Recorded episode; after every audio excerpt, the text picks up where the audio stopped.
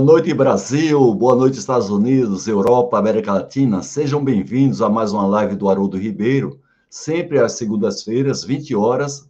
E eu sempre digo, lives para quem busca crescimento profissional.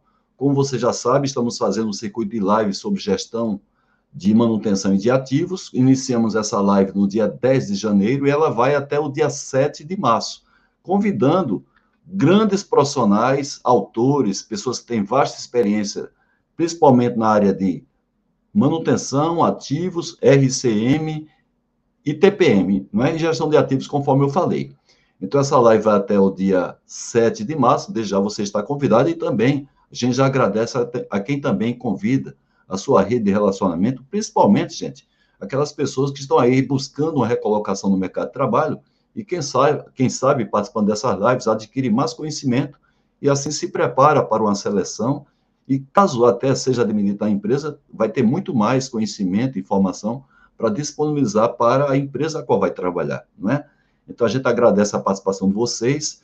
Esse circuito de lives, ele tem um patrocínio, um apoio institucional da Quality Marca Editora, sempre a gente está sorteando aqui três exemplares de livros fornecidos gentilmente pela Quality Marca Editora. Também estamos fornecendo certificado de participação para quem desejar, contando que se inscreva pelo Simpla, Coloquei aí no chat o link que você pode se inscrever até 21 horas e 45 minutos desse dia 14 de fevereiro, são exatamente 20 horas e 3 minutos, horário de Brasília, e até 21 e 45 você pode se inscrever pelo Simpla para poder ter acesso ao seu certificado de participação. Tá certo, gente? Estamos aí nesse circuito de live sobre gestão de ativos, estamos na sétima live e temos mais três lives pela frente. Então, desde já você está convidado para participar. E como sempre, a gente convida aqui o nosso padrinho de lives sobre gestão de ativos e manutenção desde o ano passado, 2021, que é o Lorival Augusto Tavares, grande amigo meu. Boa noite, Lorival, tudo bem? Boa noite, Haroldo. Como sempre, esperando aí o, uma, mais uma live brilhante como todas as outras, e que essa certamente também será, porque com os, os ilustres convidados que você está trazendo. Parabéns. Tá, vou chamar o meu convidado, que é quase conterrâneo meu, não é? É o Herbert Viana. Ô, Herbert, tudo bem? Tá falando de onde, Herbert? Tá sem, tá sem som seu, Herbert, por favor. Primeiramente, boa noite, Haroldo, boa noite, professor Lorival, é, boa noite a todos. Estou falando aqui de Natal, capital do belo estado do Rio Grande do Norte. Ok, eu, eu falei que você é quase conterrâneo, mas você é paraibano, não é, Herbert? Apesar Sim, de morar aí sou... no Rio Grande do Norte? Isso, eu sou paraibano da cidade de Campina Grande, capital Opa. do trabalho. Exatamente. É. Sou bem pertinho daí, a 27 quilômetros, uma cidade chamada Lagoa Nova, não é? Mas meus pais moraram aí, tenho três irmãos que moram em Campina Grande. Grande orgulho que eu tenho de ser paraibano, não é? E queria agradecer a você, viu, Everett, por estar aqui presente, por ter dado um sim, você que sempre está voluntário aí compartilhando conhecimento quer seja através de seus livros, na vida acadêmica e nas apresentações em palestras, seminários, congressos, que você sempre participe e de vez em quando estamos juntos nessas apresentações. Então, eu agradeço a você por essa participação. E vamos convidar aqui o nosso amigo, que também é seu amigo, é o, o Jonathan Teles, que é outra pessoa que sempre está aí, não é, Teles? Não é, Jonathan? Uma boa Opa, noite a todos, boa noite, professor Haroldo, professor Lorival, professor Ebert, boa noite a quem tá, está nos assistindo aí. Obrigado pelo convite. Em primeiro lugar, muito bom estar com vocês aqui nesse dia de hoje. A gente agradece, viu, Jonathan? E você não sabe, eu até vou falar agora em público, uma coisa que eu não te falei ainda, mas foi você que me inspirou a fazer esse circuito de live sobre gestão de manutenção de ativos, porque o ano de 2020 você me convidou para fazer um circuito de lives é, chamado Manutenção Solidária, onde a gente arrecadou várias cestas básicas o Hebe de Viana estava presente, o Lorival também, e a gente fez uma belíssima campanha, distribuindo uma quantidade imensa de cestas básicas para instituições sem fins lucrativos aí de Brasília, não é? Eu acompanhei de perto essa entrega, você fez o registro, e eu me senti muito, assim, satisfeito por participar daquela campanha que você fez e me inspirou a fazer essa, não evidentemente fazendo coleta de doações, mas convidando os melhores profissionais dessa área aqui no Brasil, Jonathan. Então, obrigado aí por ter me inspirado. Fico feliz demais em saber disso, professor. Feliz demais mesmo. É, eu acho que está na hora de fazer outra campanha daquela, né? E pode Opa. ter certeza que todos vocês estão convidados novamente. A presença de vocês foi fundamental, se eu não me engano, foram quase 15 toneladas de alimentos arrecadados naquela oportunidade. E se não fosse a ajuda de vocês, a gente não teria conseguido, tenho certeza disso. Então, mais uma vez, muito obrigado por terem participado daquele evento. Muito bem, gente. Vamos fazer esse circuito de lados, vai começar agora. Eu queria, é, por ordem alfabética, sempre eu, eu uso isso como critério, não a ordem de idade, né, que não é um critério muito legal, mas por ordem alfabética para que a, a, as pessoas que ainda não conhecem vocês inicialmente passem a conhecer, evidentemente, através de uma breve apresentação, principalmente a participação de vocês dentro desse tema de gestão de ativos é, e de manutenção. E eu vou começar pelo Herbert Viana. Herbert, eu queria saber de você como é que foi a sua entrada nesse mundo da manutenção. Por favor, fique à vontade. Ok, Haroldo. É, eu sou graduado em Engenharia Mecânica pela Universidade Federal do, de Campina Grande, né? A UFCG. E a minha entrada foi logo no estágio. É, o, estágio o estágio obrigatório, né? Que todas as universidades é, exigem para a formatura. Eu entrei numa empresa de alimentos e depois, em seguida, depois de colar do grau, eu, eu fui é, ingressei no programa de engenheiro trainee da Ambev, que também entrei na área de manutenção, na manutenção do invase. Em seguida, fui só me aprofundando nessa área, fui para a área de mineração, ingressando aí na mineração Rio do Norte, e depois em seguida Torantim, e em seguida na Vale. E quando saio da Vale, eu venho para a vida acadêmica, é, onde eu prestei concurso aqui para a Universidade Federal do Rio Grande do Norte, e estou aqui desde 2016. Então, essa caminhada aí tem mais de 26 anos aí de trabalho dentro das áreas de gestão da manutenção, engenharia de confiabilidade, gestão de ativos, né? É, engenharia de operações como um todo. É, é isso o meu resumo. Tá certo. Aí, é, com relação a você, Jonathan, eu sei que você fundou a Engeteles, né, uma empresa que é muito exitosa aqui, com vários projetos, muitas consultorias. E também eu queria saber como é que foi a fundação da EGTELES, quando é que aconteceu e o que, quais são os principais produtos que vocês hoje oferecem ao mercado. Por favor. Vamos lá. É, eu comecei com manutenção bem cedo. Na verdade, manutenção vem da minha família. Meu pai era mecânico de veículos diesel, mecânico de ônibus, caminhão e tal. E desde criança eu sempre frequentei um ambiente de, oficina, né? Quem é pobre sabe do que eu estou falando. Quando nós estamos de férias, não tem dinheiro para viajar, o que, é que o pai faz? Leva a gente para trabalhar na oficina lá para não ficar dentro de casa o dia inteiro. Então, eu cresci nesse ambiente, comecei como menor aprendiz é, na área de manutenção, comecei é, na indústria alimentícia, fazia curso técnico de manhã, estágio no período da tarde ensino médio à noite. Aí, a partir dali, me tornei mecânico, depois fui estudando, me tornei planejador de manutenção, programador, supervisor, até me to tornar coordenador de manutenção, que foi meu último cargo na indústria, coordenação de manutenção, coordenador de manutenção da indústria cimenteira. E a partir daí eu senti a necessidade de fazer algum treinamento, né? Treinamento, isso para minha equipe na época. Treinamento para a área de planejamento, para a área de programação, para a área de preditiva, preventiva, e eu tive bastante dificuldade de encontrar em Brasília treinamento na área de PCM. Para quem não sabe, eu estou falando de Brasília, eu sou goiano, de Lusiânia, Goiás, eu tive bastante dificuldade de encontrar uma empresa que fizesse isso. Então, a partir daí, eu montei um treinamento, comecei a oferecer esse treinamento no mercado, sem saber da proporção que isso iria tomar, não tinha a intenção de, de ter uma escola de gestão da manutenção como a Engeteles é hoje. Eu, tenho, eu tinha a intenção de talvez fazer uma renda extra, é, ocupar uma parte do meu tempo que era vago. Na época, a gente começou com cursos presenciais, é, depois veio a educação online, a gente lançou a educação online em 2018, curso de PCM, gestão da manutenção, RCM, FIMEA, enfim, de lá, é, de 2017, que quando foi que lançamos a Ingeteles até hoje, são mais de 15 mil alunos certificados, no Brasil e em outros 14 países, através aí da educação online, e hoje a Ingeteles é uma escola de gestão da manutenção. Nosso foco é 100% em cursos, nós temos alguns projetos de consultoria que, por conta dos cursos, é, acabam vindo à tona, né, acabam é, se tornando necessidade, mas o foco é o ministro de cursos na área de gestão da manutenção. Aí essa área de gestão da manutenção, como vocês sabem, ela, ela vai se, se ramificando em diversas outras, como a área de PCM, a própria área de gestão de ativos que a gente tem que acabar falando, TPM e assim por diante. Muito bem, é uma belíssima história, né, é, Jonathan?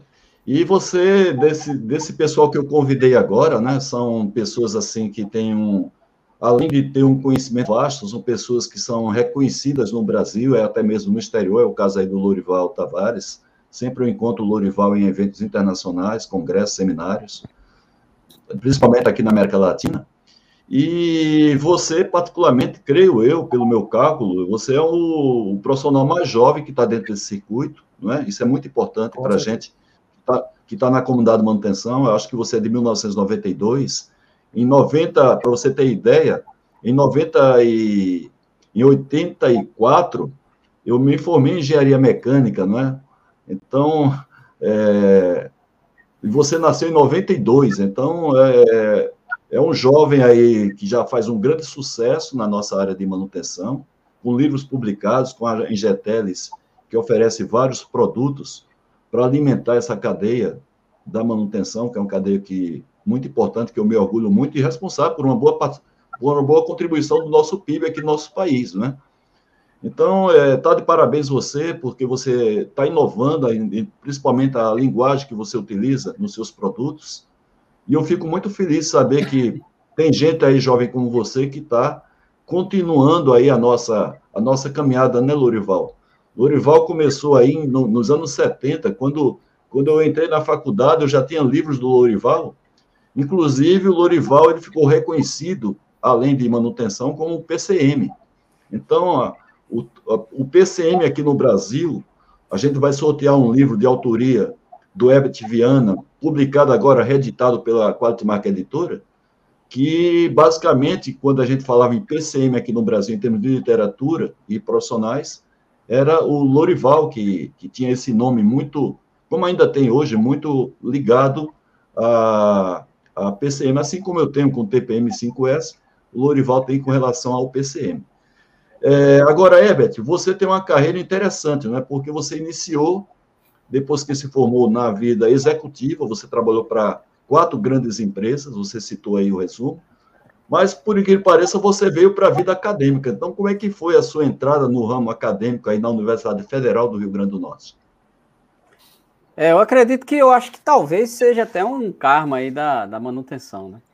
É, a gestão da manutenção, se nós formos observar na história, ela se aperfeiçoa, ela se desenvolve muito no campo prático, no caso concreto, né, que nós chamamos, nas empresas, né?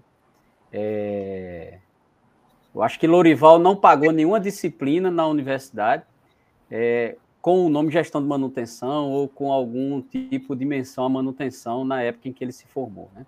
E você sim. deve também ter tido essa mesma experiência, né, Haroldo? A mesma experiência. Então, isso demonstra o quê? Que a manutenção passou a ser um campo do conhecimento nas empresas, no campo, na, é, na aplicação direta, né? Então, nós saímos da universidade formados em engenheiros mecânicos, engenheiros eletricistas, mas manutenção, engenharia de manutenção, gestão da manutenção, desenvolvemos dentro das empresas.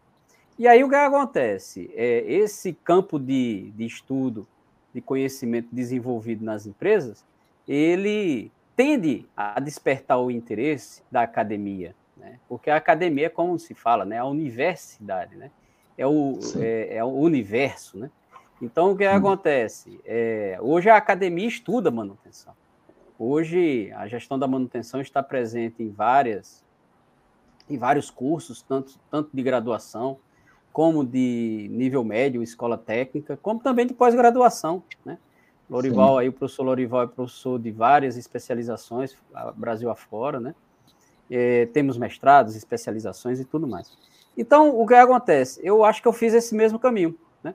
Eu me desenvolvi muito no, na, na indústria, na empresa, no mundo corporativo, mas chegou um momento em que a minha veia acadêmica é, saltou, né, latejou e, e disse: olha, está na hora de você é, dedicar o seu tempo agora exclusivamente para o estudo, para a pesquisa, para o desenvolvimento, para o compartilhamento e cumprir aquela missão das universidades brasileiras, né? que é pesquisa, extensão e ensino. Então, é desse jeito que eu, eu encarei, né?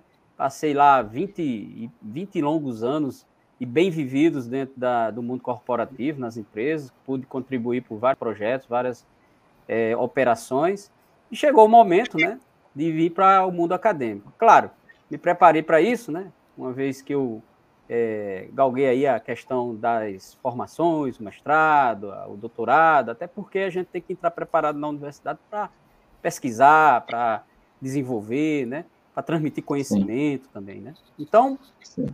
Eu acredito, é, Haroldo, que eu fiz isso, eu fiz o caminho da manutenção, desenvolveu muito no mundo corporativo e agora está na academia, e a academia está com um grande desafio, que é de estudar esse universo, esse campo do conhecimento que é tão vasto. Né?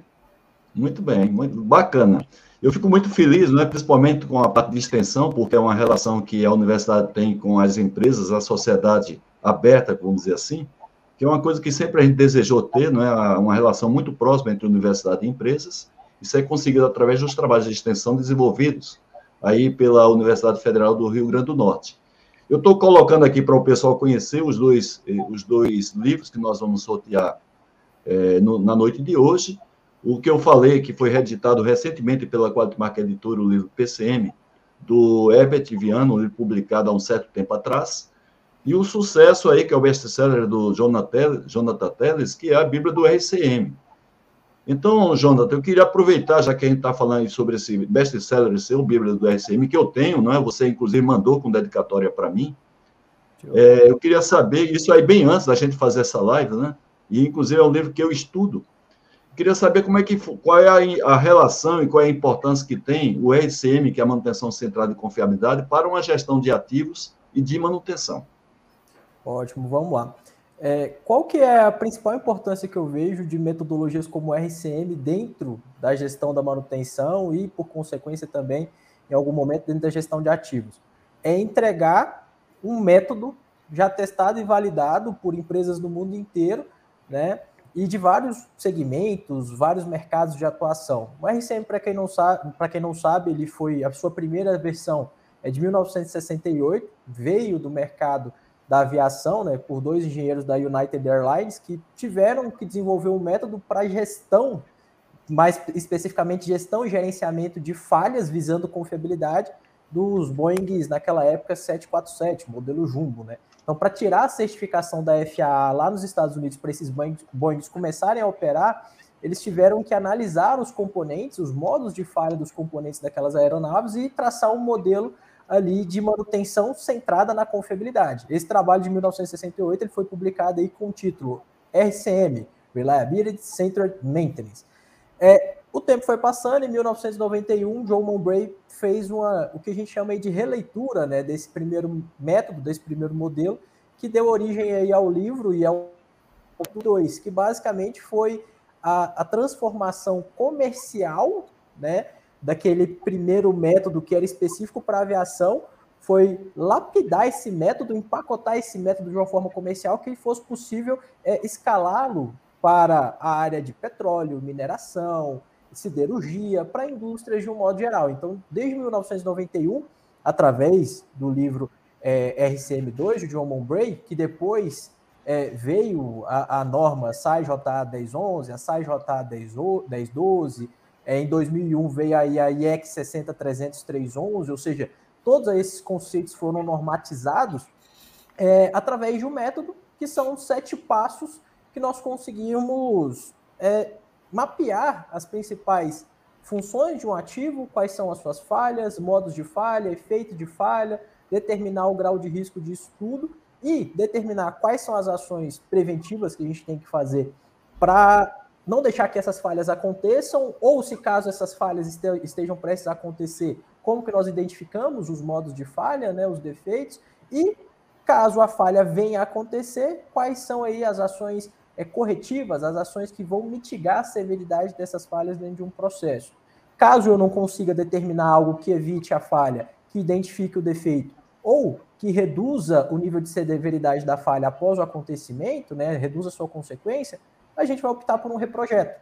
Então, é, eu creio que esses sete passos, eles conseguem resolver boa parte dos problemas que a gente tem a nível, principalmente, de confiabilidade dos ativos dentro das maiores, das, das principais plantas no Brasil.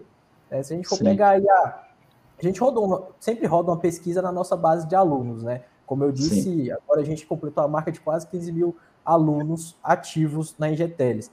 Quando esses alunos vão se certificar, vão solicitar o certificado, a gente roda uma pesquisa. Ah, você já atua na área? Se atua na área, qual que é a sua área? Siderurgia, mineração, petroleira e tal. A gente vem fazendo ali as perguntas e a gente pergunta, atualmente, qual que é o nível de manutenções corretivas da sua empresa hoje? 80% dos nossos alunos têm um índice de manutenção corretiva acima de 70%.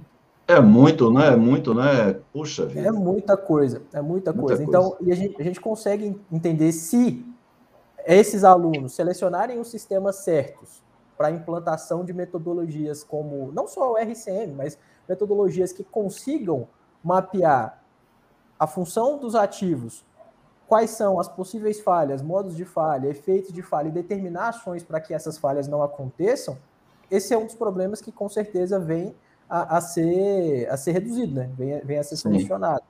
Então, para mim, a principal importância aí do RCM é entregar o método entregar um modelo já validado, testado, né, que, que passou pelo crivo do tempo, a gente está falando aí de 1991, né? Então, para mim, seria isso. Muito bem, tem uma pessoa aqui da audiência, Lorival, que pediu para você se apresentar, mas para quem não sabe, né, quem não está devidamente informado, nós fizemos um circuito de lives em 2021, com a participação, assim como está tendo hoje, mais intensa, do Lorival como nosso convidado, né? Então, o Lorival, eu o convidei para que ele juntamente comigo, fizesse a seleção desses profissionais que estão na nossa live. Ele está denominado por mim aqui, embora ele não goste, mas como sendo o padrinho desse circuito de lives. E ele está nos honrando aqui na sala para acompanhar, e depois, somente no final, nós vamos fazer um sumário. E eu combinei com o Lorival para que ele ficasse mais como eu aqui nos bastidores, para dar o espaço para os nossos convidados. Né? Então, mesmo os convidados que eu tive aqui com TPM, né? já que eu sou especialista em TPM, mas eu servi aí muito mais como, é, basicamente, um, uma segunda voz para que os convidados tivessem seu espaço para abordar o seu conhecimento e cada vez a gente compartilhar, tá? Mas quem quiser assistir a apresentação do Lorival está lá disponível no nosso, no nosso canal YouTube por tempo indeterminado, a gente não tem nenhum interesse de pressionar as pessoas para assistir as nossas lives ou gravações, dando um tempo X para que Caso não faça isso, a pessoa perde de assistir. Não é esse nosso propósito. Então, eu queria somente contextualizar vocês, porque foi um acordo que eu fiz com o Lorival para que a gente desse o espaço para os nossos convidados. Lorival, seguramente, com toda a sua experiência de cinco décadas, teria muita coisa para abordar dentro daquilo, que a gente está falando aqui, não é, Lorival? Então, é só uma explicação para o pessoal entender a participação do Lorival aqui, e que muito nos honra, não somente a mim, mas a todos os convidados. Né? Eu falei para vocês que quando eu entrei na universidade e comecei a estudar engenharia mecânica, meu livro de prateleira era o livro do Lorival Tavares, né? Então, são cinco décadas, eu tenho quatro décadas de experiência, enquanto o Lorival tem quatro décadas nessa atividade. O Ebert tem três, não é, Ebert? E aí tem um Jonathan já com duas décadas de experiência, apesar de jovem, está aí atuante, né? E, e, e promissor é, e promissor aí de dar continuidade a esse trabalho dessa, de toda essa comunidade da velha guarda da manutenção. Mas quando eu falo de velha guarda, viu, Everton, eu estou falando das pessoas que têm um pouco mais de vivência, não por conta da, dos cabelos brancos. Tá certo? Agora, Everton, já que eu falei sobre você, como é que você, você é um estudioso da manutenção, eu sei que você se aprofunda no estudo da manutenção, seus livros são verdadeiros, é, são verdadeiras fontes de pesquisa para que as pessoas entendam o movimento da manutenção no mundo e no Brasil. Eu queria saber, na sua opinião, como é que anda esse movimento da manutenção atualmente no Brasil. Você acha que existe uma tendência positiva da valorização da função manutenção e dos seus respectivos profissionais, as literaturas, as instituições que nós temos, as próprias empresas? Como é que você vê esse movimento hoje no Brasil da manutenção, Everett? Haroldo, para responder essa sua pergunta, eu vou ter que fazer um preâmbulo aqui conceitual. é, de dois conceitos importantes para a gestão da manutenção: o conceito de confiabilidade e o conceito de disponibilidade. É, o conceito de confiabilidade ele é, é bem conhecido aí, que diz o seguinte, que é a capacidade de um item, né, um ativo físico, de atender às suas funções requeridas dentro de um determinado período, porque nada é para sempre, é, desde que sob condições específicas de uso. Né? Então, também a gente tem que usar o ativo dentro dos seus limites de projeto.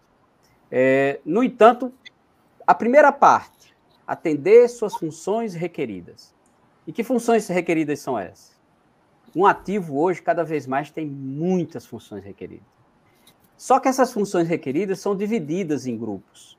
Tem um grupo das funções essenciais, que são aquelas funções fim, do ativo, né, que estão ligadas a quê? A sua seu papel na produção. Então, um redutor de uma correia transportadora. Está é, tá dando um retorno aqui. É, não sei se está chiando. Não, Mas um redutor não tá, uma... Para a gente não está dando Está me ouvindo não, bem viu? aí? Está me ouvindo bem? Escutando bem, escutando bem. Então, um redutor de uma correia transportadora, ele tem o, o papel fim dele, essencial dele, de transmitir potência para o ponta do eixo e aquilo ali gerar força motriz na correia transportadora, puxar o, o minério, o, o, o, grão, aquilo que está sendo puxado. É, mas ele tem que atender funções auxiliares, ele pode ter que rodar sem vazar óleo. Ele tem que atender também funções de segurança. Ele tem que ter é, garantias de que não ofe ofereça riscos à, à produção e às pessoas. E ele tem também funções de monitoramento, ele tem que estar monitorado por vibrações, por uma série de questões. Aí o que, é que eu estou dizendo para você? É, disponibilidade é um conceito ligado à função essencial. Se tiver rodando, meu amigo, graças a Deus eu estou dando DF, vamos embora. Agora, confiabilidade é um conceito amplo, largo. Eu tenho que rodar, dar DF, disponibilidade física, mas sem vazar, com o monitoramento adequado, com a segurança de todos os itens garantido. Aí, diante desse conceito, eu vou lhe responder a pergunta. Existem organizações no Brasil que seguem três orientações na manutenção. Uma orientação por corretiva, ou seja, é corretiva, meu amigo, não tem manutenção, é, é quebrou, conserta, quebrou, conserta e vamos embora. E, o, e, o, e os mantenedores ali vira, tipo assim, é, carne no moinho de carne. É uma máquina de moer carne. Tem aquelas organizações que estão orientadas à disponibilidade, ou seja, dando DF, meu amigo, tá ótimo. Cumpriu a função essencial do ativo, cumpri meu papel. E tem as organizações que são orientadas à confiabilidade, que é da DF, mas é da DF com atendendo todas as funções requeridas. E aí o que acontece? Essas três orientações, quando uma empresa abraça uma delas, muda todo o seu conceito é, e sua forma de atuar dentro do universo manutenção. Então, o que é que eu vejo? Né? Respondendo sua pergunta agora, depois desse preâmbulo muitas empresas entenderam que ou eu oriento a minha gestão da manutenção para a confiabilidade, ou eu quebro. Sim. Outras ainda estão orientadas à disponibilidade, mas que já é uma evolução daquelas que estão orientadas à corretiva. Então, hoje no Brasil, nós temos uma verdadeira miscelânea de organizações que habitam esses três, essas três orientações. Temos um grande Sim. grupo de empresas que estão orientadas à corretiva, temos, temos um grande grupo de empresas que estão orientadas à disponibilidade, e dentro de grandes empresas, com vários sites, temos sites orientados à confiabilidade e temos sites orientados à disponibilidade. Sim. Então, está misturado. E temos empresas que estão orientadas à confiabilidade. É, e, notadamente, é, a gente vê aí o exemplo da aviação, é o exemplo mais clássico, né? Daquelas hum. empresas orientadas à confiabilidade que deseja Sim. atender meus indicadores, os meus resultados, mas dentro da perfeição do conceito de confiabilidade. Porque eu posso dar disponibilidade sem confiabilidade. Posso estar rodando, Sim, vazando. Pode, pode. Você, ô, ô, Haroldo, você é engenheiro mecânico. Você Sim. nunca... Brolival também é engenheiro eletricista, ele já deve ter passado por isso. Vocês nunca, nunca, nunca fizeram uma, uma, uma maldadezinha, tipo jogar uma água, uma, uma mangueira no mancal que está esquentando? Nunca cometeram esse pecado? Ah, se disser que, ah, não, nunca cometi, não, não vale, não vai entrar no céu, tem que ser sincero. Então, o que acontece? É. Tá dando DF aquilo ali. O eixo está rodando, o redutor está rodando, mas a confiabilidade ali já não existe faz tempo. Então, Sim. dar confiabilidade, dar disponibilidade nem sempre é com confiabilidade. Agora, confiabilidade sempre traduz disponibilidade. E é isso que nós Sim. temos que entender, e as empresas cada vez entendem mais isso. Eu sendo Sim. confiável, eu serei disponível a longo prazo, de forma sustentável e sem grandes intranquilidades ao meu, às minhas operações. Então, no Brasil hoje, é, temos esses três grandes grupos e, graças a Deus, a gente vê a, a, com grandes contribuições aí de grandes figuras ilustres aí, o professor Lorival é uma delas, né? É, migrando um grande grupo de empresas para a orientação à confiabilidade. Essa é a que vai fazer o Brasil grande. Essa é a que vai fazer com que nossas empresas sejam realmente confiáveis, como a própria nome fala, e rentáveis e saudáveis, né? E competitivas, né? Sim.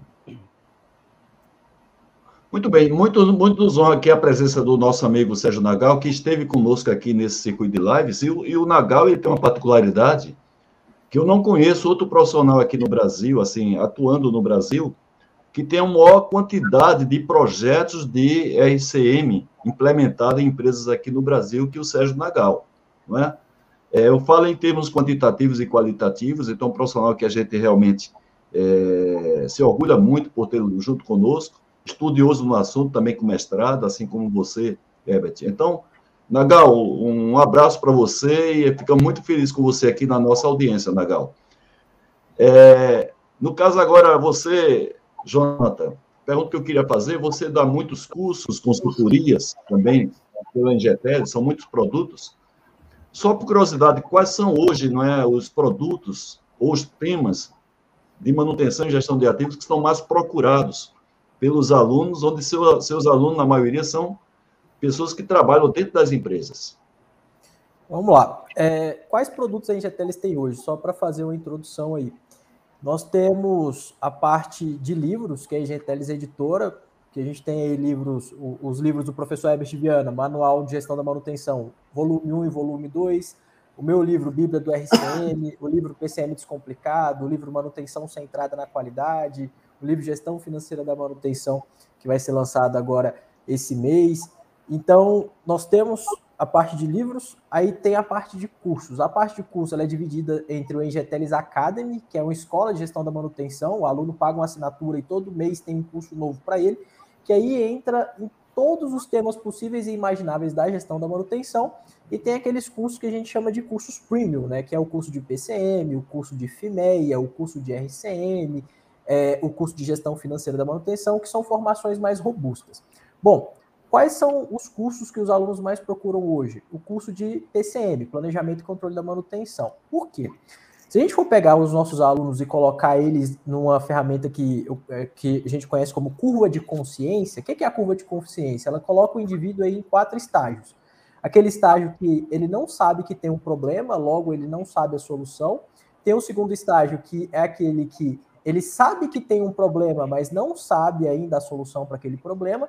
Tem um terceiro estágio que ele sabe que tem um problema e sabe qual que é a solução para o problema.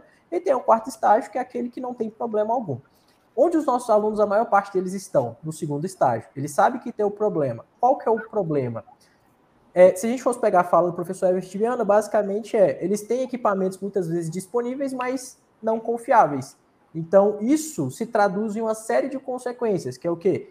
Índice de manutenção corretiva elevado, que se traduz no, um, um baixíssimo índice de confiabilidade em relação à segurança, é, índices relacionados a custos de manutenção elevados, e se a gente for pegar aí talvez as consequências até intangíveis disso, a, a pressão no ambiente de trabalho, o clima que se forma na, manu, na, na manutenção em si, né, a gente consegue perceber aí várias consequências, tanto tangíveis e intangíveis, dessa, dessa falta de confiabilidade. Então, problema, baixa confiabilidade, quando o assunto é, é manutenção. é, qual que seria a solução que eles buscam? Ah, eu preciso de um método para me mostrar o que eu tenho que fazer para garantir a confiabilidade desses ativos. Né? Então, é, quando eles procuram geralmente os cursos, eles querem algo que tenha o um início, o um meio e o um fim, que ao final dessa implantação, digamos assim, eles consigam colher resultados melhores a nível de disponibilidade, confiabilidade, custo de manutenção e demais indicadores. Porém, o que a maioria dos alunos não sabem, mas ficam sabendo dentro do curso, é que é, a manutenção não pode ser vista sempre como é, uma fonte de projetos, digamos assim. Ah, nem tudo eu vou conseguir encaixar um negocinho, uma receitinha de bolo que tem um início, meio e fim, e isso vai me dar um determinado resultado. Tudo tem, é, toda manutenção ela vai funcionar com base em uma cultura orientada para a garantia da confiabilidade, que a partir daí eu consigo garantir segurança operacional, o índice de disponibilidade que aquela empresa precisa, um custo de manutenção dentro da, de patamares ótimos, né, dentro de patamares saudáveis e assim por diante. Então, re, resumindo a minha resposta, o que, que a maioria das pessoas buscam? Solução para um problema que basicamente se traduz em baixa confiabilidade e provocada ali pela ausência de maturidade e metodologias dentro da gestão da manutenção. Solução que elas imaginam que seja métodos empacotados, receitas de bolo, mas o que de fato traz o resultado? Aplicação desses métodos, estudo, prática e transformação cultural dentro da, dentro da manutenção. Então, basicamente é isso daí. Pessoal, acabou a vida, a vida boa de vocês dois aí, viu? Porque começou a bombar aqui perguntas, né? Então, o Tiago Lopes, que muito nos honra aqui com a sua presença, Tiago, sempre presente, assíduo aqui da nossa live, ele pergunta a, ao Jonathan e ao Ebert, mas eu queria direcionar para o Ebert, vocês que atuam diretamente na parte de educação barra formação, o que é preciso na visão de vocês para que haja essa conexão maior entre a teoria e a prática? Mais ou menos um, um bom equilíbrio. Né? Às vezes a gente vê muita prática com pouca teoria, no caso do ramo acadêmico, e até mesmo pelas consultorias, algumas consultorias, muita abordagem teórica e pouca prática. Haroldo, é o seguinte, a primeira coisa, o primeiro passo é não antagonizar os dois conceitos. E eu vejo muito isso Sim. acontecer. É, a prática não, não é nada sem a teoria. E do mesmo jeito eu vejo, ah, essa teoria sem prática não é nada. Esse cara, esse engenheiro vem aqui falar e serve para nada, só fala besteira. E daqui a pouco o engenheiro está falando também, ó, oh, esse cara aqui da execução também não tem nada para me ensinar, e aquela confusão. Então aí começa o, o antagonismo. Isso aí já começa errado.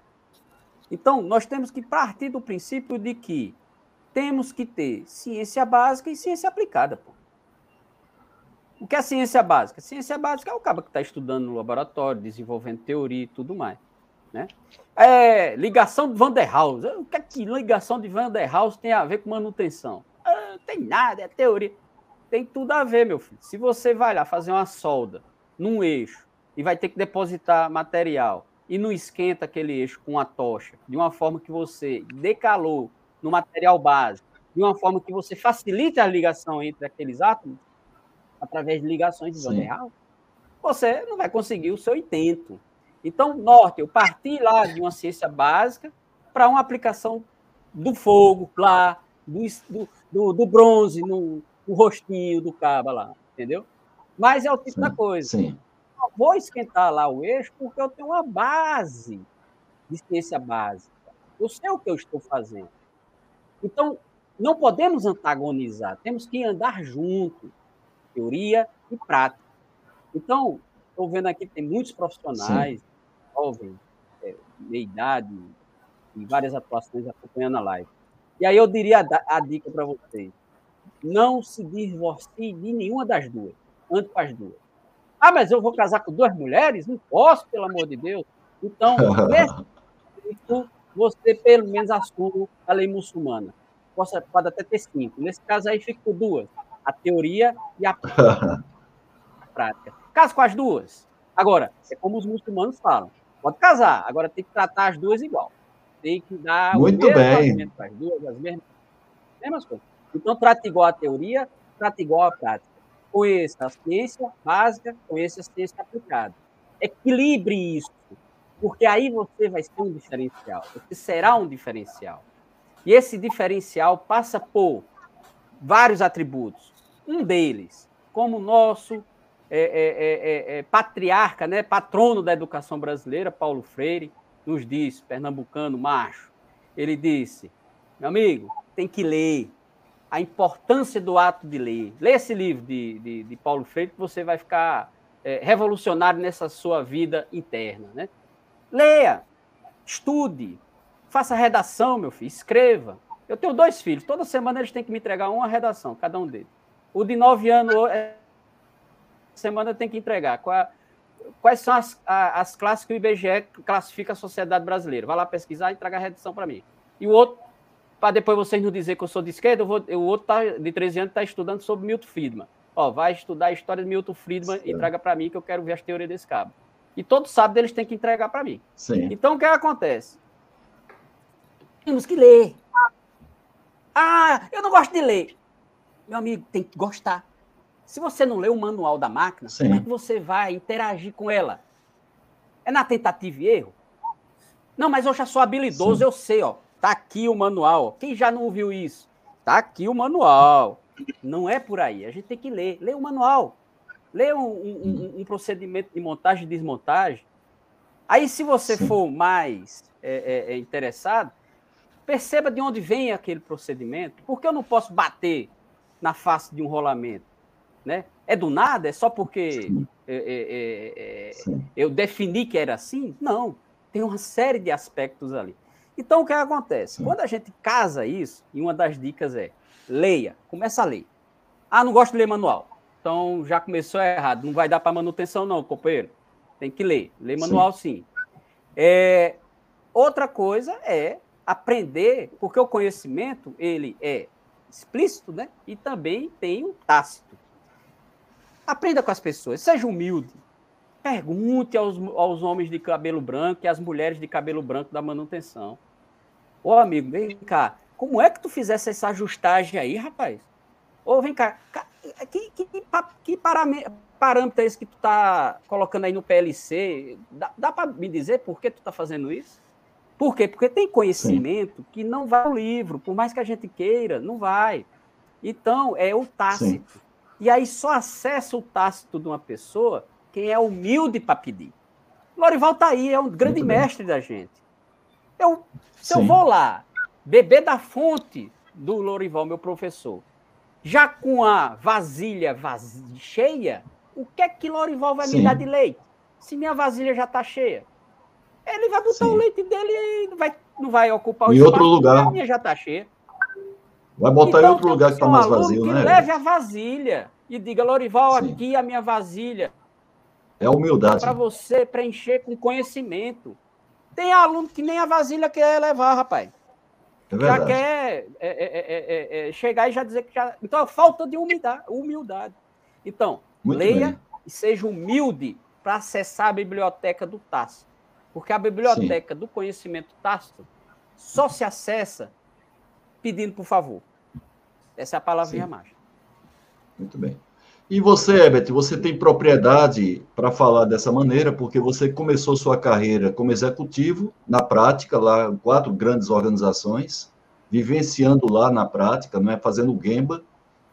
E você, além disso, fez mestrado, fez doutorado, trabalha no meio acadêmico, faz todo esse relacionamento com as empresas através dos cursos de extensão, tem livros publicados, então você consegue muito bem fazer esse equilíbrio e com a linguagem assim que facilita a interpretação por pessoas de todos os níveis acadêmicos, não é de formação acadêmica. É quando você fala de uma maneira básica, todo mundo entende. Quando fala de uma maneira mais elitizada, é, somente um determinado segmento entende. Então, os seus livros têm essa, têm essa, é, esse diferencial, não é? Porque você consegue passar com uma linguagem muito bacana esse conhecimento mais apurado, mais científico que existe por trás de uma atividade de manutenção, por trás de uma confiabilidade. Agora, Jonas. Com certeza, só complementando, antes de passar Pode falar. Jonathan, eu Pode acho falar. que um escritor, um educador, ele tem como grande missão ser tradutor. Traduzir Sim. o universo complexo em uma linguagem simples. Se você não consegue fazer isso, você segrega as pessoas. E nosso é, país já mais... tem segregação. A gente tem que trazer as pessoas para o conhecimento. Então, Sim. quanto mais pontes fáceis de ser transitadas para o conhecimento, melhor para incluir pessoas. E nós precisamos muito incluir pessoas.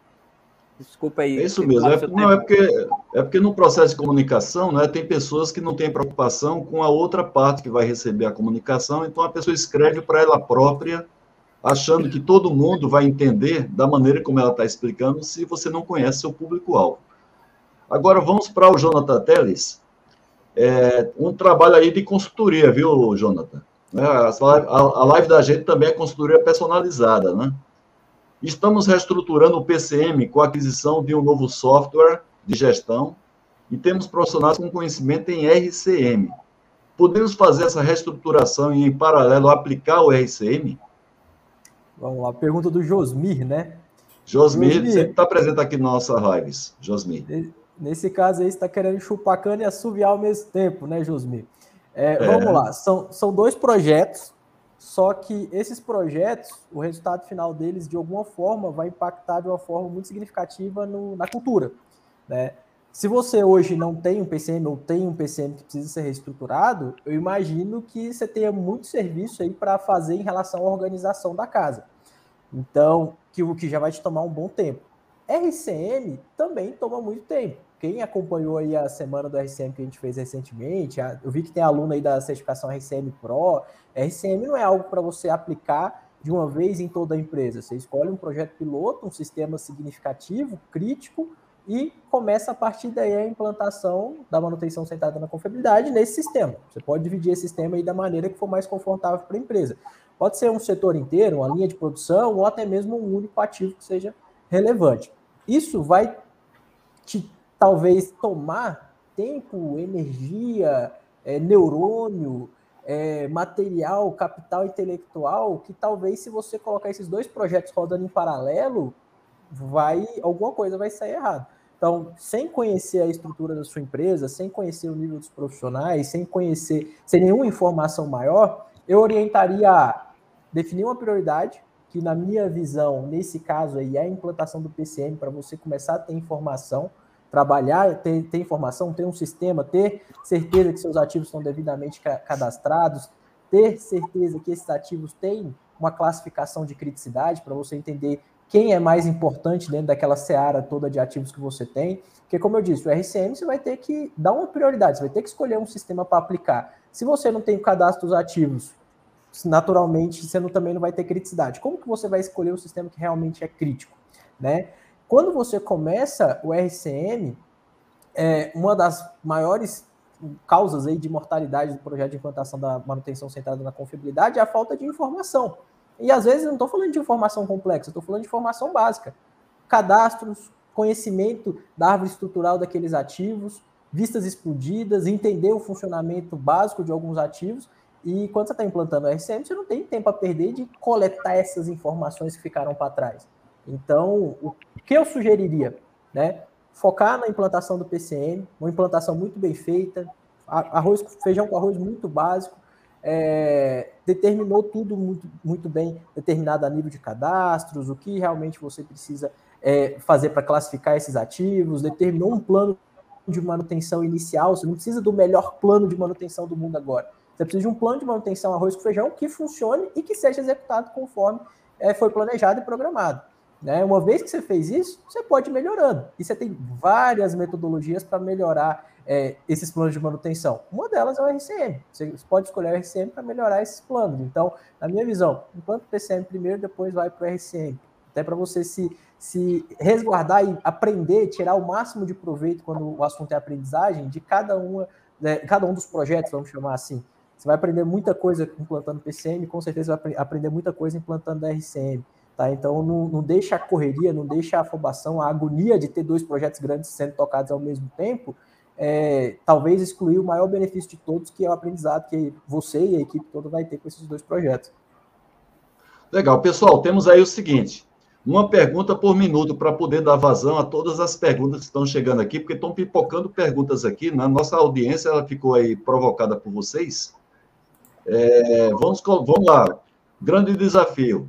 como lidar com equipe de manutenção, onde não há divisão entre equipe de inspeção e equipe de corretivas emergenciais, corretivas programadas e preditivas. Então, quem está colocando para você aí, Herbert, é se há, se há necessidade de ter uma equipe à parte, só para fazer a parte de inspeções, considero que essas inspeções são as inspeções também preditivas, ou inspeções também que se de equipamentos estáticos. Será que esse cenário é exclusivo de algumas empresas ou é algo generalizado aqui no Brasil? essa falta de exclusividade de uma equipe que vai ficar fazendo somente as inspeções. O, o Haroldo, é o seguinte, essa organização, ela provavelmente é orientada à disponibilidade e Sim. mistura, né, uma série de aspectos, né? Então, dificilmente você vai ter uma inspeção nível classe mundial se ao mesmo tempo você está fazendo, atuando em corretiva, né? Certo, então, okay. Respondendo em um minuto. Não Respondendo em um minuto é, dispon... é Ele está, no caso, focando em disponibilidade e não em, em confiabilidade. confiabilidade. Esse, é o, esse é o resumo. O meu amigo querido aí, Flávio Fontinelli, também um grande planejador, né? inclusive com muita experiência em paradas e também em projetos de manutenção, é, como evitar a taxa de mortalidade dos projetos de implantação do CPM na maioria das empresas. Ou seja, você tem uma taxa de mortalidade, segundo o, Fontenelle aí, muito alta na implantação do PCM.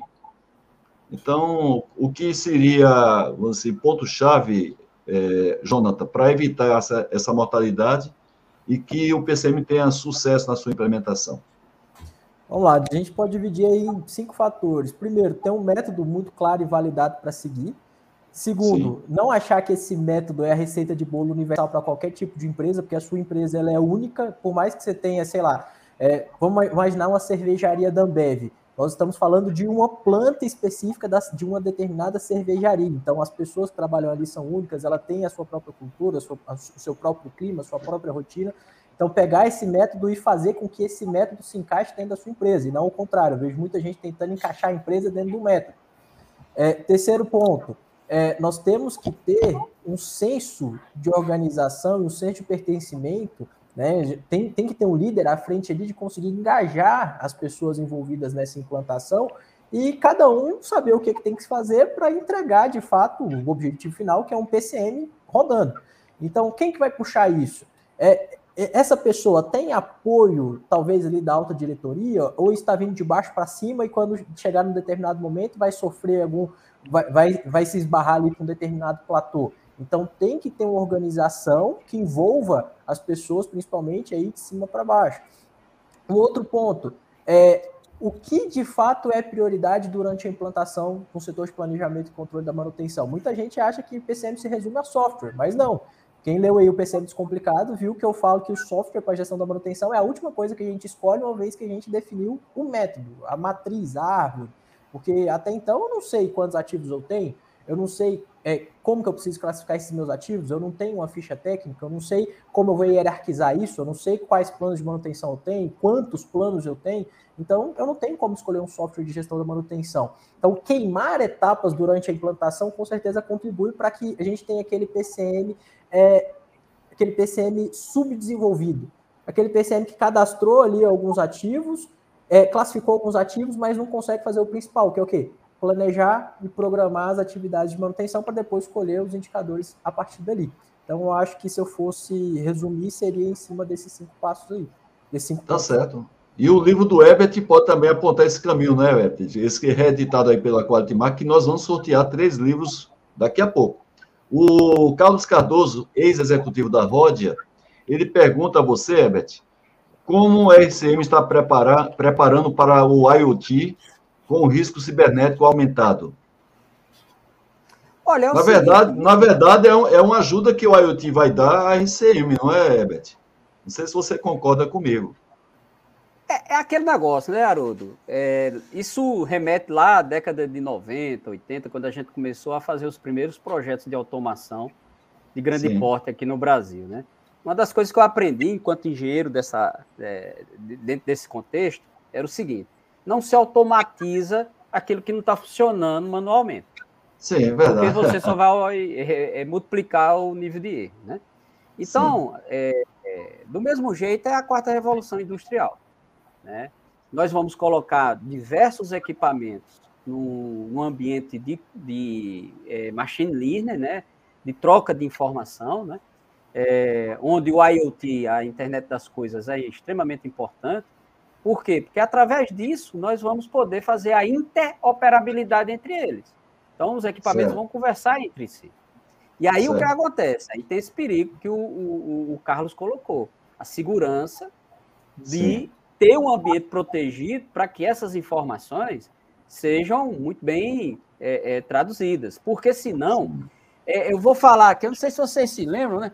Mas existia nas, tele, nas teles do Brasil no tempo passado, na 80, não tinha hoje os sites do Tinder, né?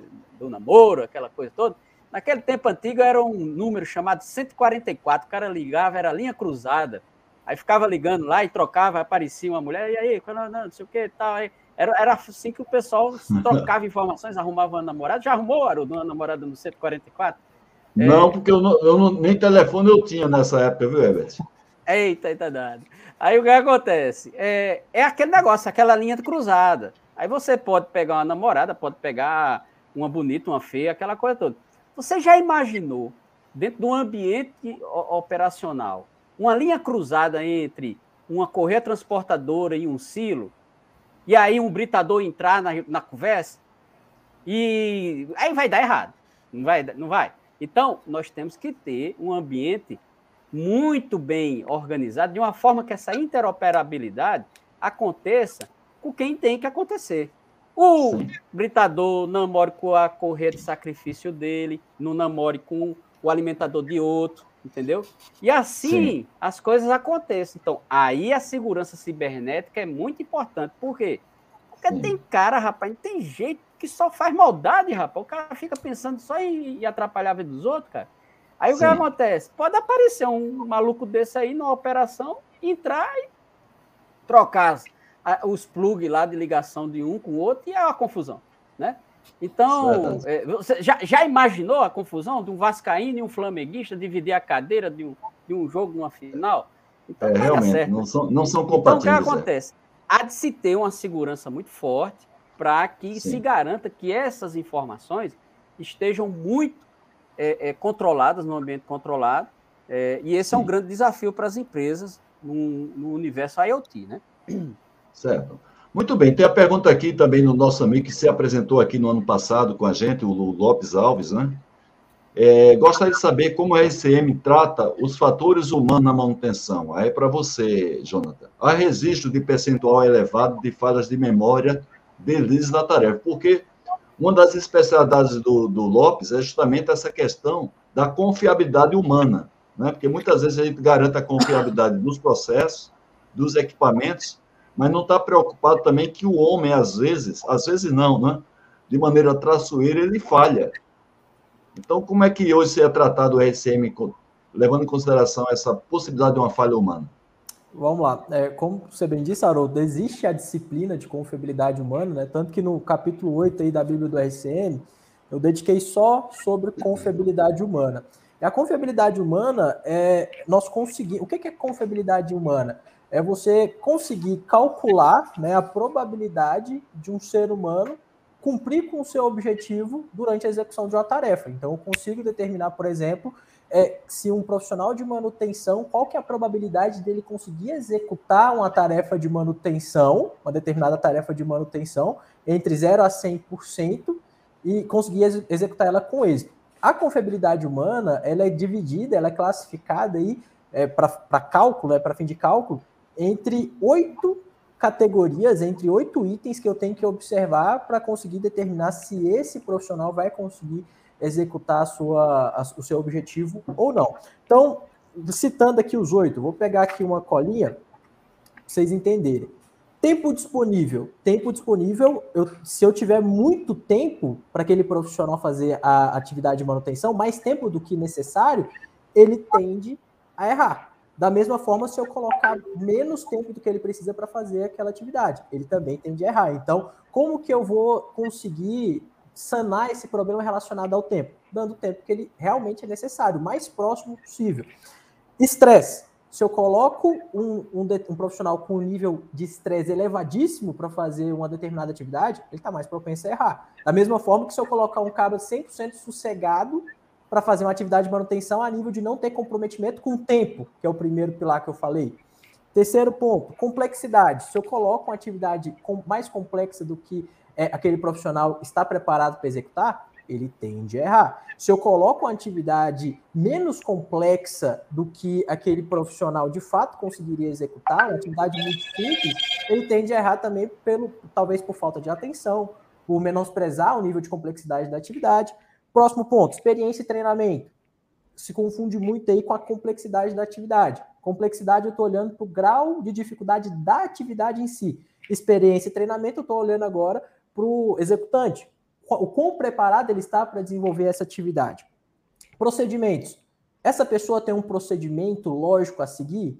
Sim ou não? Ah, não existe, existe, mas não é para toda a atividade, então só a parte da atividade está tá, de fato coberta por um procedimento. Existe está incompleto ou não conhece a informação. Ergonomia, eu posso ter tudo isso que eu citei anteriormente, mas qual que é o nível de ergonomia que esse profissional vai ter para executar a atividade? Ah, é um espaço confinado, ah, ele vai ter que trabalhar ali pendurado na pá ali de, uma, de um ventilador, de uma torre de resfriamento. Então, ergonomia ajuda. Habilidade para execução. Qual que é a habilidade? Diferente de experiência, diferente de conhecimento. Qual que é o processo de trabalho para execução da atividade? Esses oito itens, você consegue dar uma nota de 1 a 10 para cada um desses itens e através de uma equação matemática você determina ali qual que é a probabilidade de acerto daquela determinada atividade para cada profissional de manutenção. Então, é um estudo complexo, obviamente, você não vai fazer para todos os profissionais e para todas as atividades, mas para aquelas é, atividades que são críticas e importantes, que são coisas diferentes, você consegue classificar ali qual que é o grau de confiabilidade humana por atividade e por profissional. A partir daí você vê como que você vai selecionar melhor os seus profissionais para cada atividade de manutenção. Excelente. Jonathan, é o seguinte, o que é que acontece nas nossas lives? Né? A gente começa a discorrer sobre o tema e a gente tem uma hora, eu gosto de realmente é, cumprir esse período, primeiro por respeito à nossa audiência, também com respeito à relação a vocês. E claro que ficam algumas perguntas aqui que não dá para a gente colocar, porque chega uma enxurrada de perguntas na quarta parte dos 15 minutos finais da nossa live. Então não tem como a gente colocar e essas perguntas para que também vocês não deem uma resposta muito superficial que depois passa a ser criticado por não ter sido é, cirúrgico na resposta, não é? Então a gente pede a compreensão aqui da nossa audiência, mas a gente gosta de cumprir o nosso horário determinado. Então o que é que eu vou fazer? Eu vou abrir agora um parênteses. Agora, se vocês perceberem aí, o Jonas, ele, ele se colocou à disposição para sortear esse livro que ele tem na mão. Por favor, Jonathan, mostra aí para a gente o livro que nós vamos sortear. Você quer?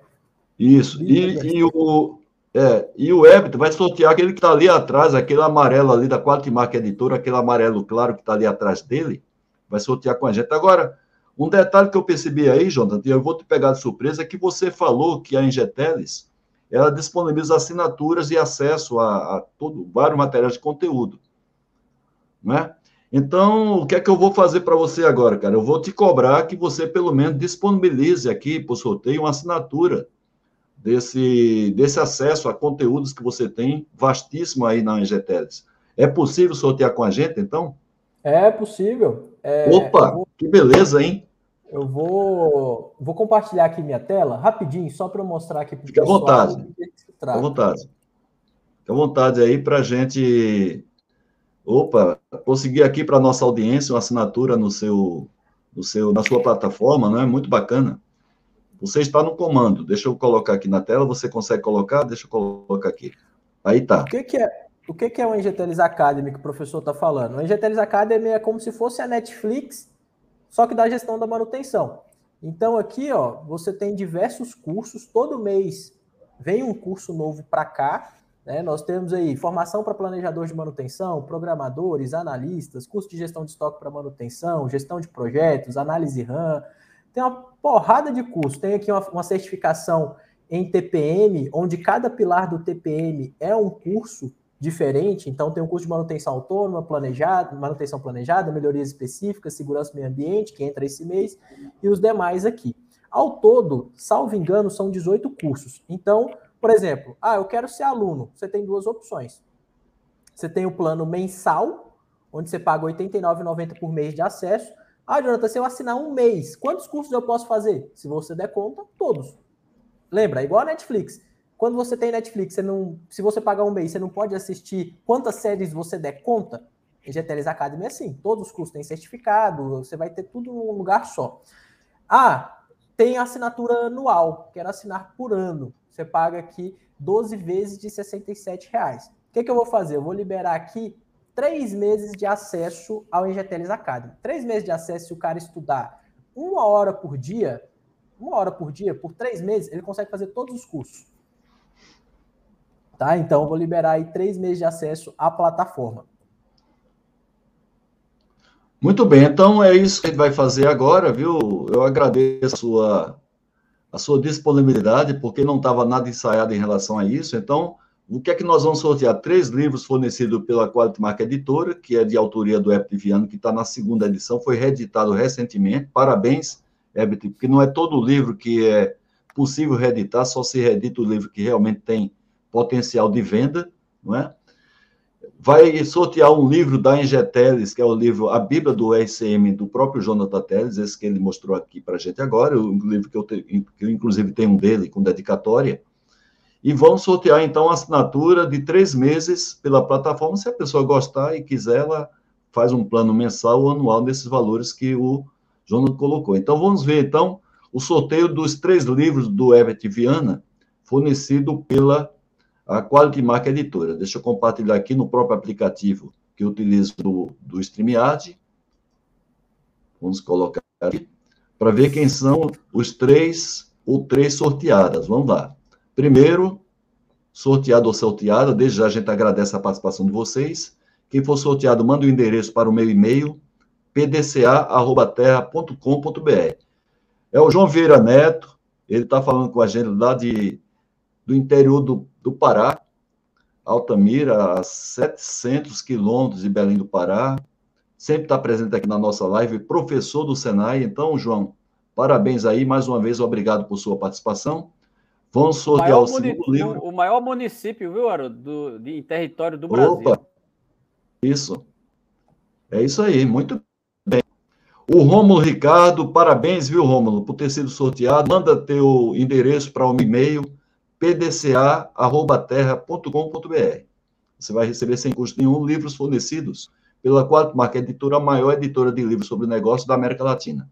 Sérgio Nagal, nosso amigo Sérgio Nagal, também especialista em RCM e outros temas mais relacionados à gestão de ativos e manutenção, uma pessoa que eu tenho um carinho muito grande e também admiração profissional, há quase 30 anos que eu conheço o Nagal. Vamos então sortear o livro A Bíblia do RCM, do Jonathan Teles. O livro vai para Oséias Ismelindro. Então, Oséias, parabéns aí por ter ganho o livro do, do, do Jonathan Teles, esse best-seller. E vamos sortear agora a assinatura de três meses na plataforma, com direito a fazer 18 cursos, se o cara tiver realmente com muita, muito fogo. Marco Marra Parabéns, Marco. Então você vai mandar para mim que eu repasso o seu e-mail para o Jonathan. Então vamos interromper aqui o nosso compartilhamento. Parabéns professor, a todos vocês. Professor, Oi, pois não. Se quiser sortear mais dois livros da Bíblia do RCM, pode sortear aí, para totalizar. Opa, que beleza. Então, mais dois livros, a Bíblia do RCM.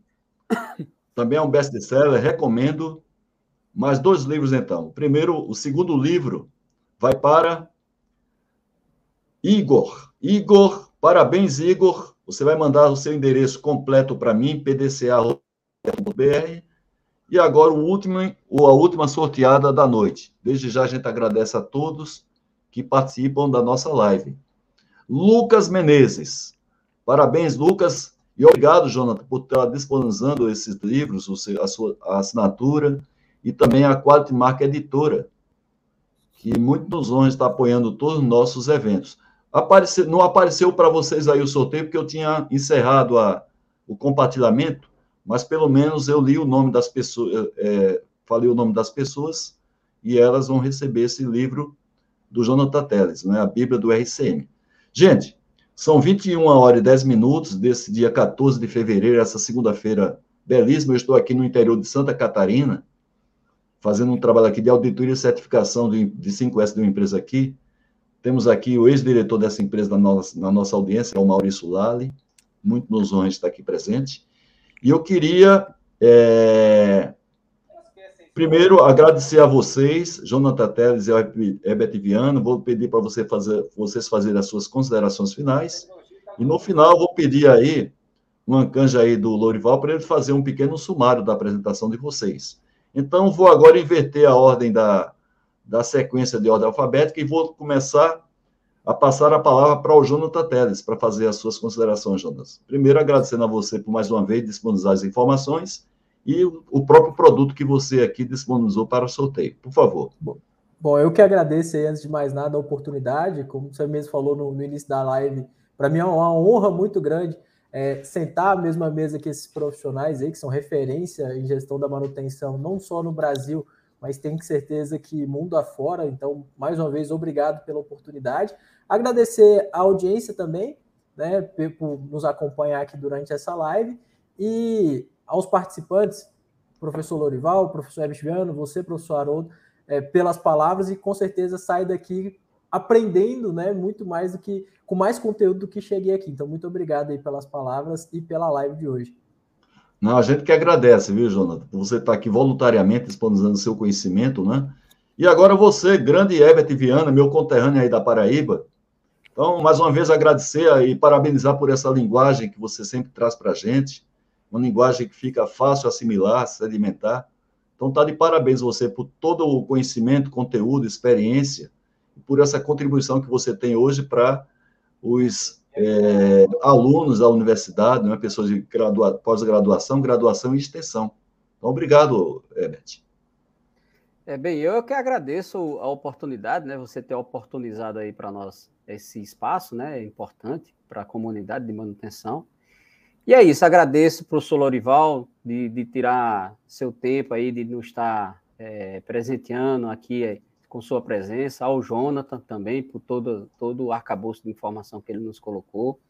E dizer a vocês, como última mensagem, a quem nos escuta, né, nos vê, que a pressão é muito grande, nós temos que ter graduação, mestrado, especialização, cursos e mais cursos, leitura, entregas, DF, confiabilidade, falar inglês, é, saber do, dos equipamentos, estar tá sabendo o que é IoT, indústria 4.0, é tanta coisa, né?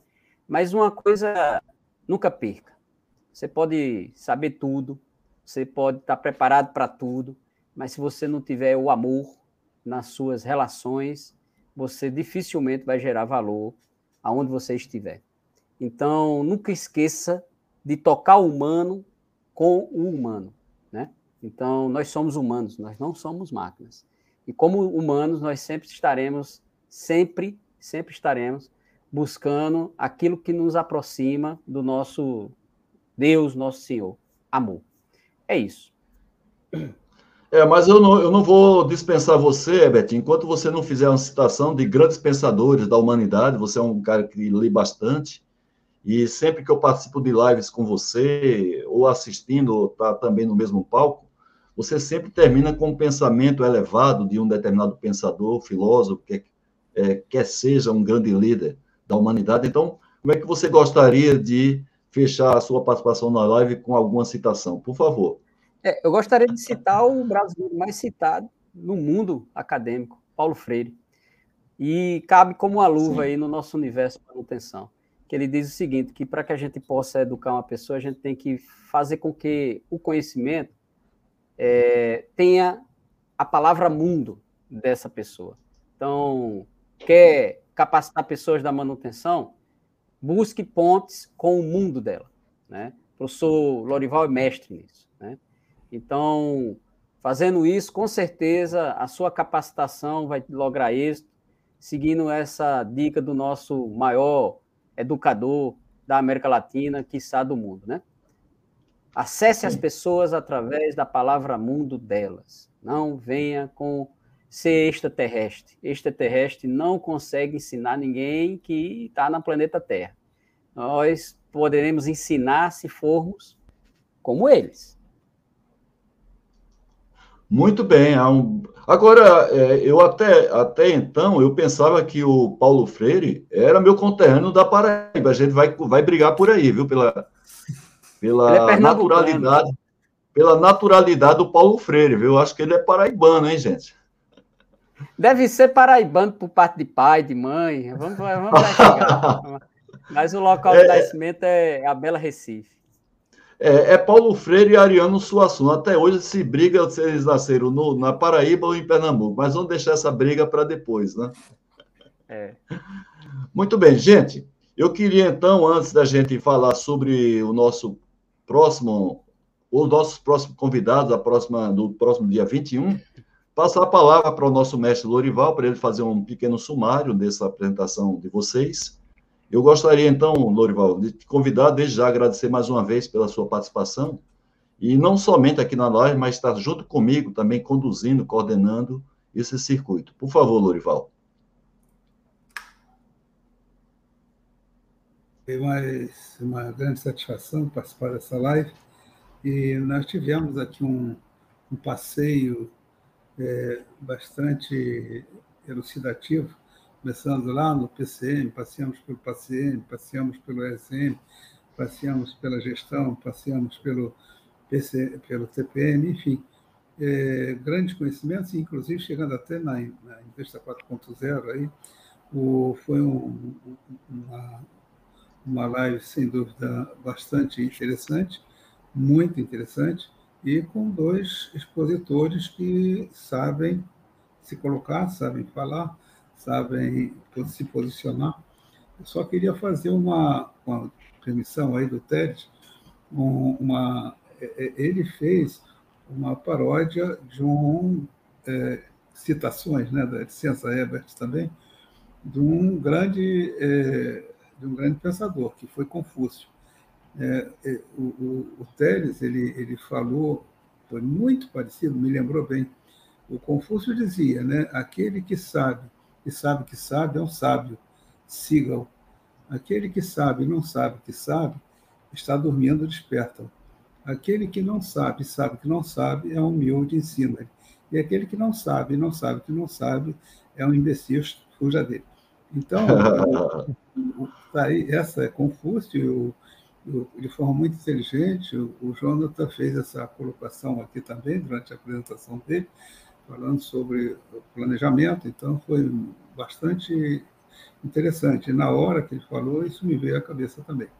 As posições do o posicionamento aí do Herbert, como sempre, brilhante, né, demonstrando essa grande capacidade que ele tem de educador, né, que é, sai, sai de chão de fábrica que vai ser educador. E o Jonathan, como um empresário, embora jovem, brilhante, com um progresso é, fantástico, meteórico, por assim dizer. Então, foi uma, uma noite bastante agradável. Só que nós vamos tomar mais tempo em, em relação aí a respeito até aos nossos, aos nossos assistentes.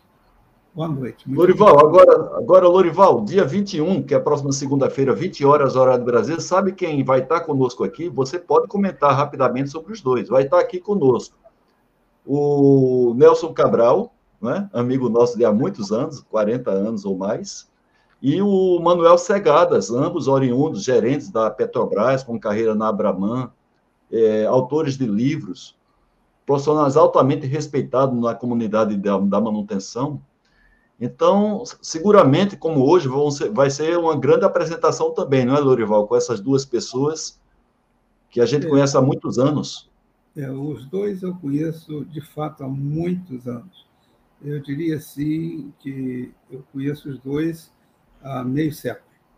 Né? os dois juntos dá um século. Então, é, o, o, o, Nelson, eu conheci ele, ele foi meu colega de Furnas, né? Isso Sim aposentado, eu já estou há 32 anos, quer dizer que então, por aí vocês veem que o negócio é, é, vai longe. E o, e o Cegadas, é, nós tivemos o contato no primeiro curso que se falava sobre gestão e manutenção na UERJ. Então, é, isso foi em 1975, porque também tem muito tempo nisso aí. Então, os dois, com, certeza, é, vão também é, abrilhantar, como hoje, essa, essa live, e nós vamos esperar com muita ansiedade. Eu espero ter possibilidade de participar. Hoje eu tive problema médico, mas deu tempo, então espero que na semana também a gente possa participar. Pessoal, então, nossa, nosso agradecimento a todos os três que estão aqui presentes, nosso agradecimento à nossa audiência. É, gostaria que vocês compartilhassem tanto a gravação dessa live, como também o anúncio da live do dia 21 com a sua rede de relacionamento. Eu sempre digo, nós temos aí em torno de 12 ou 13 milhões de pessoas buscando recolocação no mercado de trabalho. Muita gente boa está buscando uma oportunidade preparada. Então, convide essas pessoas para que elas participem dessa live, porque elas aprendem e se qualificam para que estejam preparados para uma seleção e, quem sabe, apoiar a empresa que elas adentrem. É, é um horário cômodo, gratuito, com pessoas que aqui voluntariamente compartilhando seu conhecimento e experiência. Então, eu agradeço mais uma vez a nossa querida audiência por estar prestigiando a gente. É um carinho muito grande que eu tenho por vocês, por conta disso a gente faz também é, essas lives todas as segundas-feiras há mais de dois anos. E eu espero vocês, portanto, se Deus permitir, dia 21, próxima segunda-feira, 20 horas, horário de Brasília. A vocês que estão aqui, meus, meus agradecimentos, e a vocês que estão aí na nossa audiência, meu muito obrigado também. Fiquem sempre com Deus na vida de vocês. Um abraço e até a próxima. Tchau. Obrigado, abraço. Tchau, tchau.